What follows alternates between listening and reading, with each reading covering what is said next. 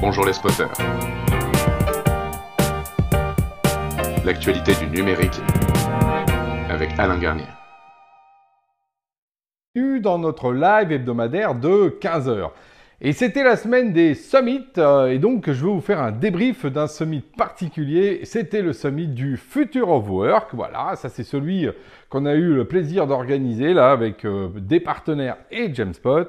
Euh, et on était plus de 600 inscrits, quand même, 600 inscrits pour se retrouver euh, sur ce SJ 2023 et pour parler du futur of work, euh, de la communication interne, comment tout ça euh, finalement évolue dans notre monde digital. Et alors c'est hyper intéressant parce que on a ressorti justement des tendances. Hein. j'ai demandé un petit peu à tout le monde de me remonter un peu les tendances et voilà, j'ai fait un digeste de ce que je, de ce qui sont ressortis. Alors il y avait des plénières, il y avait des ateliers, il y a justement des partenaires qui sont venus. C'était vraiment top. une matinée très très très très riche et tout ça d'ailleurs dans le métavers. Hein, voilà, donc on était vraiment digital, tout digital. Alors, quelles sont ces tendances? Alors, euh, Qui vont permettre aussi un peu de, bah, à vous, décideurs, euh, managers, euh, les dirigeants, et puis évidemment la com interne, un peu de se positionner un peu sur ce qui est en train de se passer. Bah, la première, la première, devant tout le monde, c'était l'IA. Et eh oui, l'intelligence artificielle, alors la source de tout, du fantasme, de, de toutes les opportunités, mais surtout des peurs quand même le dire, hein, la peur revient, la peur revient, la peur euh, que, ça nous remplace, la peur euh, euh, que ça prenne les données, la peur sur le copyright, la peur sur les modèles, la peur sur la non-souveraineté justement de, l'IA, la peur aussi de finalement un concert dans la vie. Enfin, c'est très très très puissant cette peur. Et on sait que la peur n'est pas toujours bonne conseillère, hein, mais en fait, elle renvoie quand même à une réalité quand même. Donc il y a beaucoup de... Alors c'est intéressant de voir que les gens se positionnent. Finalement, on se retrouve euh, aussi par rapport à ça euh, dans, un champ euh, qui est de peur, mais aussi d'opportunité. L'opportunité de, modifier les process, d'avoir un compagnon, d'avoir une accélération en termes de performance. Enfin, voilà, il y a vraiment beaucoup de choses qui sont ressorties. Et en particulier, moi je redonnais des chiffres, 92% effectivement des dirigeants considèrent que l'IA va perturber de manière forte, impacter de forte leur métier à court terme. Et les premiers euh, touchés, c'est les communicants. Ex avec les data scientists. Donc euh, clairement, euh, oui, les communicants sont en plein là-dedans. Et on se retrouve finalement avec des choses assez basiques qui sont finalement comment est-ce qu'on va pouvoir intégrer cette nouvelle technologie, sauf que là, elle est là, la technologie. On n'est pas dans le turfu. Donc ça, c'est le premier élément. Alors, je vous invite d'ailleurs à regarder en replay, etc. Il y a eu beaucoup, beaucoup de conseils qui ont été donnés, d'expériences, mais bon, on est tous en train de découvrir aussi ça. Euh, bah, comment est-ce que l'IA va pouvoir nous aider au quotidien, en vrai, j'ai envie de dire, au-delà euh, du marketing euh, des uns et des autres. Deuxième tendance, c'est intéressant parce qu'on aurait pu penser qu'elle était un peu partie, ou sens que, oh, bah oui, ça y est, c'était bon, c'est la question du travail hybride. Que nenni. Le travail hybride, au contraire, on est en plein dedans, parce que après une espèce de, j'ai envie de dire, le choc du Covid, euh, l'euphorie post-Covid, le retour de ceux qui veulent ramener euh, les ouailles à la maison, mais qui se rendent compte que finalement, euh, ben non, les travailleurs ne veulent pas forcément revenir 100%. Alors oui, mais combien, comment est-ce qu'on fait?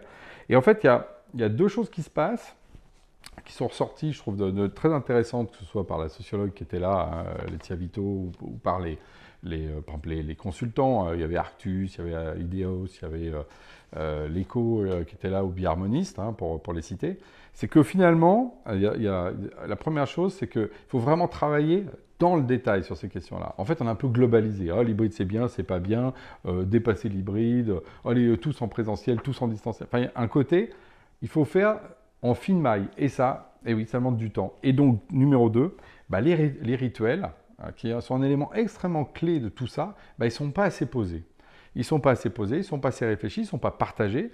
Et euh, il y a beaucoup, euh, j'ai trouvé que c'était intéressant parce que euh, sur ces questions de rituels, parce qu'on parlait du temps long. Alors Dieu sait que normalement dans le future of work, dans le digital, c'est le temps court, tout de suite qu'est-ce qu'on a, qu'est-ce qu'on a? Là c'est l'action du temps long. Oui, les structures sociales mettent du temps à évoluer. Comment est-ce qu'on fait pour que des rituels qui avant étaient une évidence quand on allait tous au bureau, voilà, quand on est en hybride, comment on fait? C'est plus du tout une évidence, c'est compliqué. Comment on fait? Eh bien justement, il faut se donner du temps long et donc il faut passer du temps. Manager, voilà, c'était ça le, signal. Voilà, donc oui, il faut travailler. Alors évidemment, future work, je rappelle qu'il y a work euh, même dans le future. Sur la communication, alors là, vous allez voir, et après c'est les deux points, j'ai presque envie de les mettre ensemble. C'est de dire, ah là là, en fait, il y a un effet d'accélération. Les contenus doivent être de plus en plus en temps réel, ça doit être de plus en plus des snacks contenus, des petites vidéos très courtes. Euh, voilà, on doit être dans l'immédiat, on doit d'une certaine manière euh, euh, accueillir cette génération TikTok. Donc pour ceux qui ne sont jamais allés sur TikTok, allez voir ce que c'est TikTok.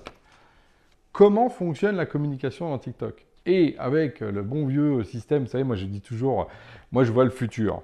Hein, j'ai de la chance, hein, je vois le futur. Mais vous savez pourquoi? Parce que dans l'entreprise, je dis que tout simplement, il faut regarder dans le rétroviseur de ce qui s'est passé dans le grand public. En gros, il y a à peu près 10 ans entre le temps où euh, des, usages apparaissent dans le B2C, ils arrivent ensuite en B2B.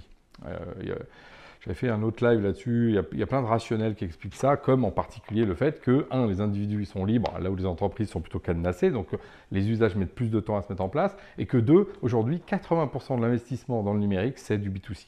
Donc forcément, il y a des outils qui apparaissent d'abord en B2C parce qu'il y a plein de gens qui mettent de l'argent pour faire de l'innovation. Un exemple typique, la messagerie. WhatsApp. WhatsApp a inondé le monde et on a vu arriver, euh, donc euh, bah, nous, par exemple, on avait à l'époque euh, notre messagerie d'équipe ou des gens comme Slack aux États-Unis qui sont arrivés.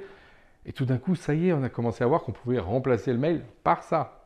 De la même façon que WhatsApp remplace le, mail pour les jeunes générations. Bon, bah, c'est pareil. Voilà, comment est-ce que nous, enfin en tout cas moi, avec la boîte, on a pu anticiper tout simplement en regardant dans le passé. Donc là, par exemple, génération TikTok, ça fait des années que TikTok est là. Bah, le turfu de la communication interne dans le euh, future work, bah, c'est à la TikTok.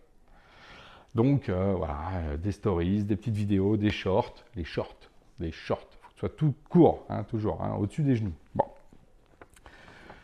Donc, multiplication des canaux, etc. Et alors là, évidemment, ça, ça percute l'autre sujet qui est celui de l'infobésité. Ah, mais j'ai trop d'infos et puis elles sont dispersées. Hmm, bah oui. D'un côté, j'ai, euh, et c'est là où les réseaux sociaux, euh, j'ai une logique de, trucs de plus en plus petits que j'envoie de plus en plus souvent, et de l'autre, effectivement, oh, je reçois, je suis en infobésité. Voilà. Comment je gère ça?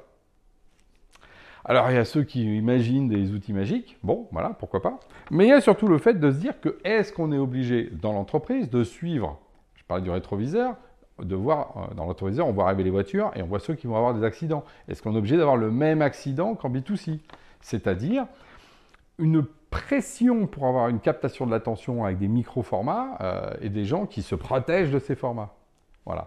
Est-ce que justement le rôle de l'entreprise, c'est là où il y a une différence, c'est de dire on va mettre une gouvernance, on va mettre un rythme interne différent notre culture d'entreprise, c'est un rythme comme ça. On n'est pas tout dou dou dou dou voilà.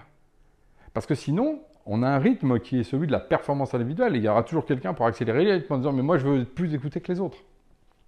Donc, et c'est intéressant parce que nous on a eu même dans le chat quelqu'un qui dit ah oui mais je comprends pas il y a un réseau social qui est déployé là et alors du coup on trouve qu'il euh, n'y a pas autant de volume que dans les réseaux sociaux grand public.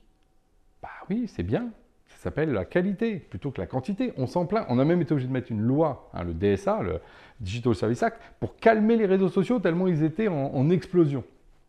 Donc le réseau social d'entreprise, son objectif, euh, n'est pas de créer du trafic. Nous, par exemple, depuis le début, on fait des notifs dans lesquels on met vraiment beaucoup de contenu. Pourquoi? Parce que moi, je disais à chaque fois que mes clients, au début, disaient ah, ah bon, mais est-ce qu'il faut faire ça? Ben oui. Est-ce qu'on a besoin dans la notif? Si on met juste un lien, il y a un truc et qu'il faut retourner sur le réseau, d'accord mais finalement, euh, c'est parce qu'on veut créer de l'audience. Si l'information, la personne l'a tout de suite, elle peut décider ce qu'elle fait, vous gagnez un temps, un clic. Ah, on perd en audience. Mais est-ce que c'est ça qu'on vise? Est-ce qu'on vise de l'audience? Non, parce que le modèle des outils d'entreprise, ce n'est pas un modèle publicitaire, ce n'est pas, un modèle de captation de l'attention. Attention à ne pas tomber dans la captation de l'attention, vous managers, vous dirigeants.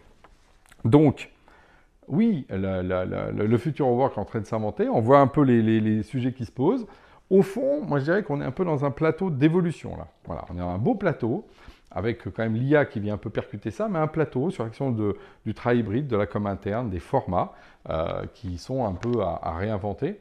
Mais du coup, moi je trouve ça génial parce que ça veut dire qu'on a justement du grain à moudre pour réinventer cet intranet, cette digital workplace, ces réseaux sociaux avec justement les nouvelles typologies et sociologies euh, qui sont en train d'apparaître. Donc ça, c'est vraiment aussi ce qui nous permet justement de construire en fait un peu des, nouvelles façons d'être, etc.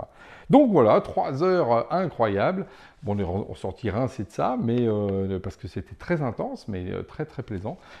c'était jeudi, voilà, et c'était le Future Work qui est déjà là. Donc je vous dis à la semaine prochaine dans le futur et aussi pour le travail.